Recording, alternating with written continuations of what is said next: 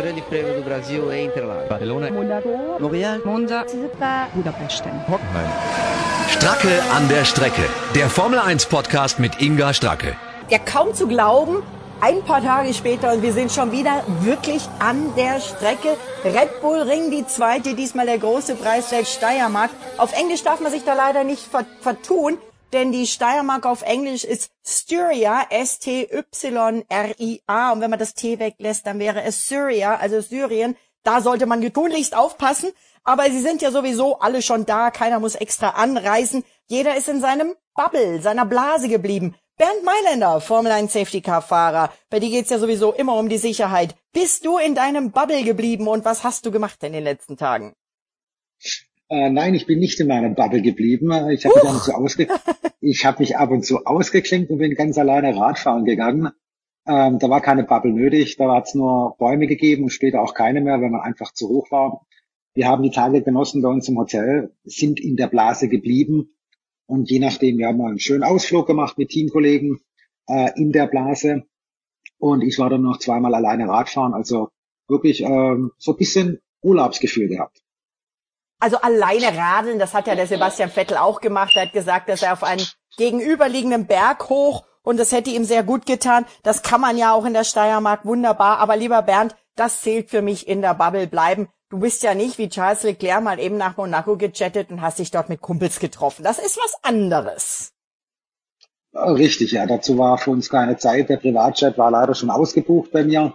Und äh, ich war sehr, sehr froh, einfach ein paar Tage hier in Kärnten, wo wir jetzt gewohnt haben, oder wo wir wohnen jetzt mit, mit dem Hotel, ähm, ähm, paar Tage frei gehabt. Und es war wirklich klasse. Man hat auch die Kollegen dann noch mal ein bisschen von der anderen Seite, von der wirklichen privaten Seite kennengelernt. Und Jetzt freuen wir uns auf den Grand Prix von der Steiermark. Ich bin gespannt.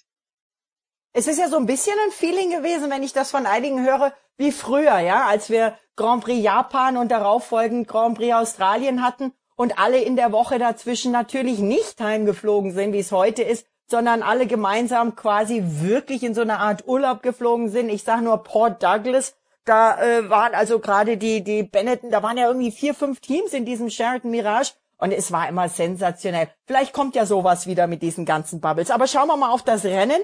Das Rennen am vergangenen Sonntag, das Valtteri Bottas gewonnen hat. Das, lieber Bernd, dank dir in Anführungszeichen, exakt ein mega cool spannendes Rennen mit viel Action gewesen ist, denn du warst relativ viel im Einsatz mit deinem Safety Car.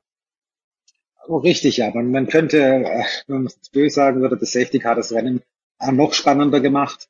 Ähm, Bottas, würde ich sagen, hat eine sehr, sehr gute Chance gehabt, auch das Rennen ganz, ganz normal zu gewinnen. Er war auf Pole Position, Lewis ist strafversetzt worden. Äh, sonst war nicht wirklich einer da, der, der hat Kontra bieten können. Äh, Max Verstappen ist sehr, sehr frühzeitig ausgefallen. Aber durch die Safety-Car-Phase ist das Feld halt wieder sehr häufig zusammengekommen.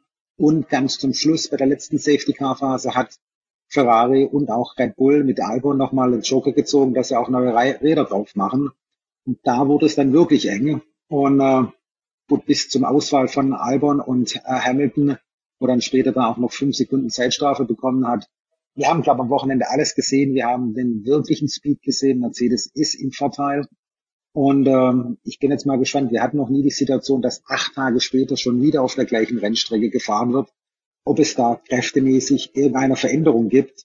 Ähm, ich glaube persönlich nicht. Ich habe ja in meinem englischsprachigen Podcast mit meinem guten Freund The Secret Engineer gesprochen, ähm, der ähm, in, bei fast allen Teams dieser Boxengasse in der Formel 1 schon gearbeitet hat.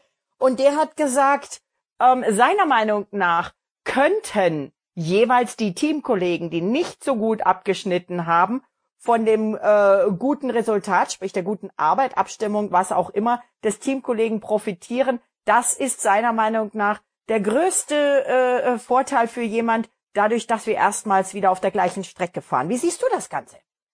Das sehe ich ganz ähnlich, ja, dass der Teamkollege am meisten profitieren kann, wenn er wirklich einen Rückstand ähm, auf den schnelleren hatte. Äh, aber von Team zu Team arbeiten sie ja im gleichen Rhythmus, in der gleichen Geschwindigkeit ungefähr. Und äh, da glaube ich nicht, dass eine Veränderung auftreten kann.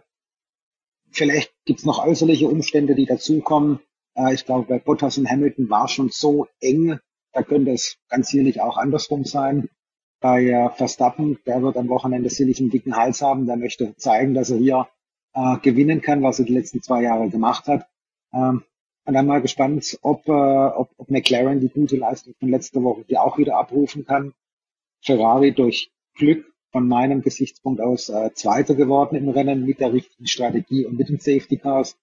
Da bin ich gespannt, ob die einfach den Anschluss an die Top-Teams finden, an Red Bull und Mercedes.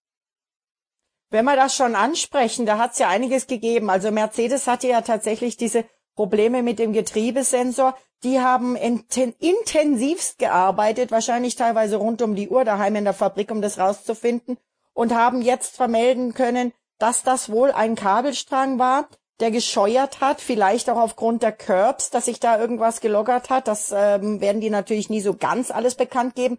Aber es war mal wieder so eine Art, in Anführungszeichen, Pfennigteil, äh, was denen, naja, fast sogar das Rennen hätte verderben können, auf jeden Fall aber das Rennen deutlich beeinflusst hat. Red Bull dagegen bringt tatsächlich Flügelmodifikationen für diesen zweiten Grand Prix auf dem Red Bull Ring an. Gut, äh, die mussten aber auch äh, das Ganze aus äh, England einfliegen, sind ja auch nicht jetzt an der Rennstrecke beheimatet. Ja, und bei Ferrari hat Camilleri ja richtig Druck gemacht, dass die jetzt schon aerodynamische Updates oder Upgrades bringen sollen und müssen, die eigentlich für Ungarn erst vorgesehen waren. Glaubst du, dass das was bringt, wenn man das so auf Druck jetzt schnell, schnell, schnell vorzeitig einbaut? Oder hat Ferrari eh nichts zu verlieren? ja, bei Ferrari, du sagst es, bei Ferrari sehe ich so ein bisschen Hilflosigkeit vielleicht da. Ähm, da kann man sowas ganz, ganz gerne dann ausprobieren. Das kann man während der ersten zwei, zwei freien Trainingssitzungen machen. Ähm, bei Red Bull, die waren ja nicht wirklich off-pace, die waren äh, super gut unterwegs und es wäre für mich auch das einzigste Team gewesen, die äh, durch eine Strategie, durch die richtige auch äh, unmöglich Mercedes gefährden könnten. Ähm, alles andere finde ich so ein bisschen groß mit Aerodynamik, wenn man sie letzte Woche noch nicht richtig gefunden hat, wie kann man sie dann innerhalb von, von fünf Tagen dann finden? Also das bezweifle ich persönlich. Ferrari kann derzeit vieles ausprobieren, weil sie äh, bisschen auf Pace sind. Hm. Also es bleibt auf jeden Fall interessant zu sehen. Interessant auch, was sich so nachrichtentechnisch in den letzten Tagen getan hat. Hat dich überrascht, dass ein in An ja, Formel 1 Rentner kann man ihn fast so nennen, Fernando Alonso wird bald 40, auf einmal nächstes Jahr sein Comeback bei Renault feiert. Na, mich hat's natürlich gefreut. Ich finde es klasse, wenn ein Fahrer wie Alonso wieder hier in der Formel 1 auftaucht. Er war ja nicht wirklich als Rentner unterwegs. Äh, er war für Toyota, ja. Toyota in der Sportwagen WM dabei. Er war in Le Mans dabei, hat gewonnen. Ähm, aber es haben schon einige gesagt, das wird sicherlich nicht einfach werden für Fernando, wieder zurückzukommen. Die damalige Junioren sind jetzt keine Junioren mehr, äh, die sind richtig schnell unterwegs. Zu Renault kann ich so viel sagen. Äh, er hat dort seine zwei WM-Titel gefeiert äh, mit dem Team zusammen. Das ist eine, eine logische Sache irgendwo. Und er kann vielleicht das Team weiter nach vorne bringen. Ich glaube, bei Renault fehlt gerade so ein hundertprozentiger Leader, der das Team weiterführen kann in die nächste Generation. Und ähm, wenn Fernando sich da in der Lage fühlt, dann äh, welcome. Ja. Sebastian Vettel hat schon gesagt bei seiner Verabschiedung von äh, Fernando Alonso, äh, wir sehen uns dann demnächst wieder. Und äh, genauso ist es auch eingetreten. Absolut, aber diese Verabschiedung, du warst ja auch dabei, das war ja grandios. Ich glaube, ich habe in der gesamten Formel 1 nie eine solche Verabschiedung eines Fahrers erlebt. Nicht mal bei Michael Schumacher, der ist ja eher relativ ruhig gegangen, damals in äh, Brasilien. Aber das war ja eine mega Sache da in Abu Dhabi in diesem Fahrerlager mit Bühne und äh, eine Rede nach der anderen. Ich glaube, sie haben sogar ein Fernando Alonso Lied gedichtet. Und ähm, also das war schon die mega Verabschiedung. Äh, mal gespannt, ob äh, es auch so eine mega äh, Comeback-Party gibt, oder? Das glaube ich, das, bezweifle ich jetzt mal. Ich glaube, die große Verabschiedung hat es aus dem Grund auch gegeben, weil äh, es einfach lieber die äh, Nieder die Formel 1 zu dem Zeitpunkt auch übernommen hat. Man ist, man ist neue Wege gegangen. Äh, ich wäre mir sicher, dass äh, wenn es damals schon so gewesen wäre, äh, bei Michael Schumachers Verabschiedung, dass die Feier dann dreieinhalbmal so groß ausgefallen ist, als auch anteilsmäßig an, an die Weltmeisterschaftstitel von Michael. Und, aber es ist ein toller Weg. Ich finde, das ist auch, äh, gebührt einem auch so. Und ähm, ich glaube, Fernando muss sich erstmal aufs Fahren konzentrieren, dass er irgendwo. Er fährt ja erstmal Indy. Er fährt erstmal Indy, genau. Und dann hat er noch äh, einen Teamkollegen, der Franzose ist, sehr schnell ist äh, und das Team auch schon ja. richtig kennt. Und da hat er sicherlich Aufholbedarf. Also eines ist unbestritten, Fernando Alonso hat nach wie vor eine extrem enthusiastische Fangemeinde. Er hat nach wie vor auch bei Experten, bei ehemaligen Piloten einen unglaublichen Rückhalt, die ihm nach wie vor ein Wahnsinnstalent bestätigen. Also es wird auf jeden Fall spannend. Ich finde, es wird auch spannend zu sehen, sein zu sehen, ähm, wie sich äh, ein Fernando Alonso mit 40, ein Kimi Räikkönen mit äh, dann 41 ähm, im Feld machen. Natürlich auf der anderen Seite muss man aber auch sagen, schade, dass dadurch ein Youngster, unter anderem zum Beispiel eben aus dem Renault Nachwuchsprogramm, eben nicht aufsteigen kann. Das ist immer wieder die, äh, wie der Engländer so schön sagt, die Downside. So ist das eben, ja. Schade. Aber wir können ja kein drittes Auto einsetzen. Sehe ich ganz genauso. Es ist schade, aber so Charaktertypen wie Alonso äh, braucht auch die Formel 1 und äh, er wird sehr schnell feststellen, wenn es nicht klappen sollte, dass man auch dementsprechend wieder den Rückzug macht. Äh, das sind die so Jungs, alle ganz, Alan Enzen zum Beispiel. Michael hat, ist auch zwei Jahre gefahren für Mercedes. Äh. Bitte korrigiere mich, wenn es drei waren. Ich will ja nichts Falsches sagen.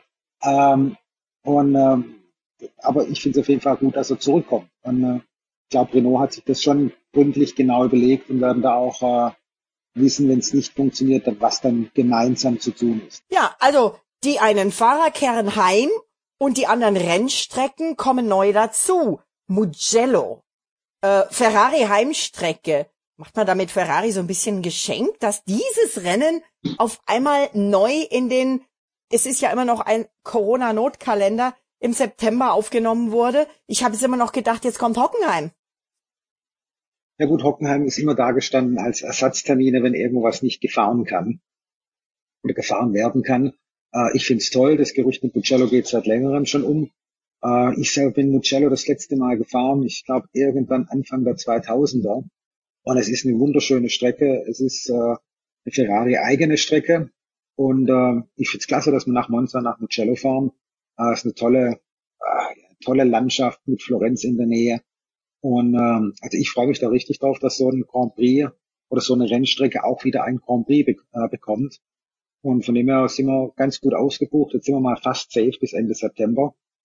Und dann hoffen wir, dass, dass bis dorthin auch äh, die Covid-19-Pandemie uns keinen Strich durch die Rechnung macht. Absolut, das müssen wir hoffen. Also ich finde es natürlich auch toll, jedes Rennen, was jetzt auf dem Kalender dazukommt. Man hat ja auch gesehen am vergangenen Wochenende, wie mega diszipliniert alle sind, alle Teams, alle Fahrer, ähm, alle Safety-Car-Piloten, lieber Bernd. ähm, ja. Das ist schon ein, eine, eine Wahnsinnssache, die die Formel 1, aber auch muss man sagen, Red Bull und der Red Bull Ring da gestemmt haben. Und ähm, ich bin gespannt, wie es mit äh, weiterer Planung des Kalenders weitergeht. Es ist ja jetzt sogar im Gespräch, dass tatsächlich die Vietnam-Premiere der Formel 1 dieses Jahr noch stattfinden kann und soll. Ähm, ich äh, würde mich da mega freuen und ich hoffe natürlich, dass das dann auch irgendwann wieder so ist, dass mehr von uns äh, Journalisten auch vor Ort zugelassen sind, aber auch so, dass wir natürlich auch mal äh, direkt dann uns mit den Protagonisten unterhalten können. Wie hast du dieses Wochenende erlebt im ja vergleichsweise leeren Fahrerlager? Ähm, natürlich war ich auch so ein bisschen, nicht, nicht geschockt, aber es war so ein bisschen schwierig. Ähm, ja, alle waren sehr auf Distanz äh, mit Mundschutz. Gut, nach wie vor laufen wir mit Mundschutz rum, wenn wir außer, außerhalb, außerhalb von unserem Container gehen. Ähm, Im Safety Car selber ist natürlich kein Mundschutz.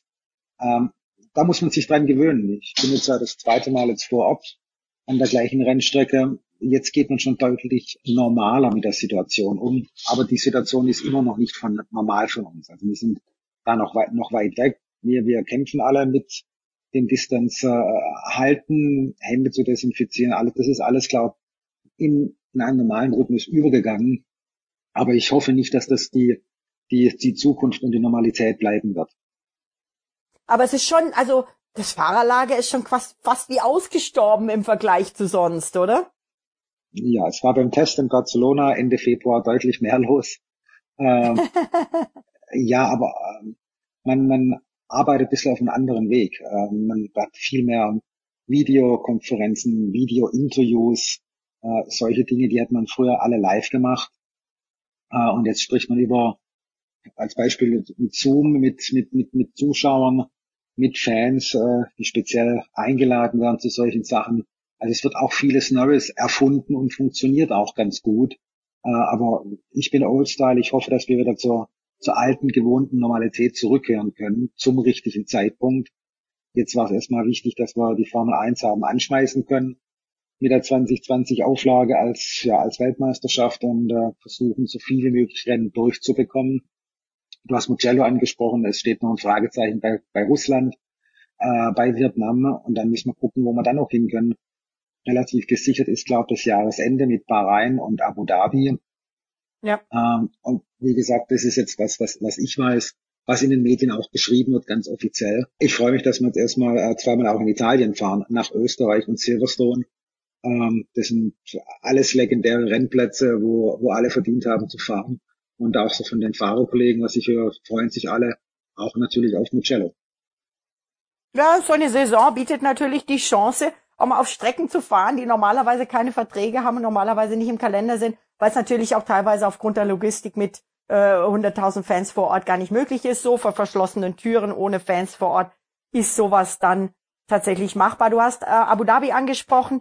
Ich hoffe, du hast äh, für Abu Dhabi wieder ein, einen Anzug oder ein paar Schuhe übrig, denn ich hoffe sehr, sehr, sehr, ähm, dass ich meine Charity-Veranstaltung in Abu Dhabi, wie auch immer geartet, dann für die Make-A-Wish Foundation, also für die Erfüllung von Wünschen unheilbar kranker Kinder wieder machen kann. Und da bin ich dir ja sehr, sehr dankbar, dass du in den vergangenen Jahren immer mal einen Anzug äh, signiert von, von Louis und Valtteri oder, oder deine, deine Rennschuhe äh, auch signiert eben von den beiden ähm, gespendet. Und ähm, ich hoffe doch auch für die Kids, denen wir da ja wirklich ähm, tolle Wünsche erfüllen können damit, dass wir das auch dieses Jahr irgendwie wieder machen können am Jahresende im Dezember dann.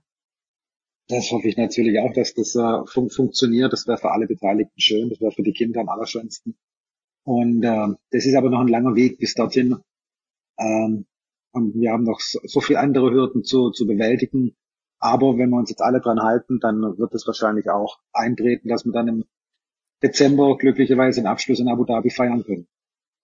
Das wäre zu schön. Jetzt kommen wir nochmal auf dein Safety Car. Ja? Mercedes hat mit den Formel 1 Autos Probleme bekommen mit den Sensoren, Kabelstangen, haben wir vorhin angesprochen, wahrscheinlich aufgrund dieser Curbs, über die die drüber, äh, man in, in, in Spielberg eben am Red Bull Ring ja na, natürlicherweise drüber rattert. Du hast auch einen Mercedes, du ratterst doch auch über die Curbs, oder? Und du hast mir letztes Mal erzählt in unserem Podcast, dass tatsächlich einige Curbs sogar entschärft wurden und dort Sensoren eingebaut wurden, damit dann eben dieses ähm, Track Limit Vergehen ähm, besser geahndet werden kann. Wie sehr machen diese Randsteine deinem Safety Car zu schaffen?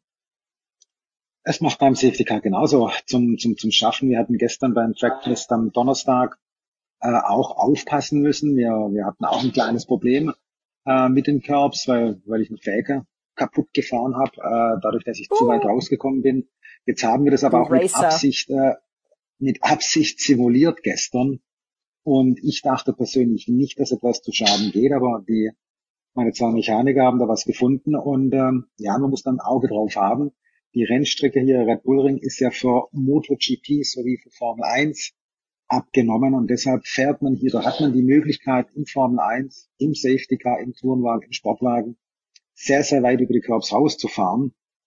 Ähm, und das geht auch dementsprechend aufs Material und da muss man ganz einfach eine Qualifying-Runde nimmt man alles mit und auf eine Renndistanz muss man das richtige Limit finden, ähm, dass kein, dass kein äh, Schaden aufkommt.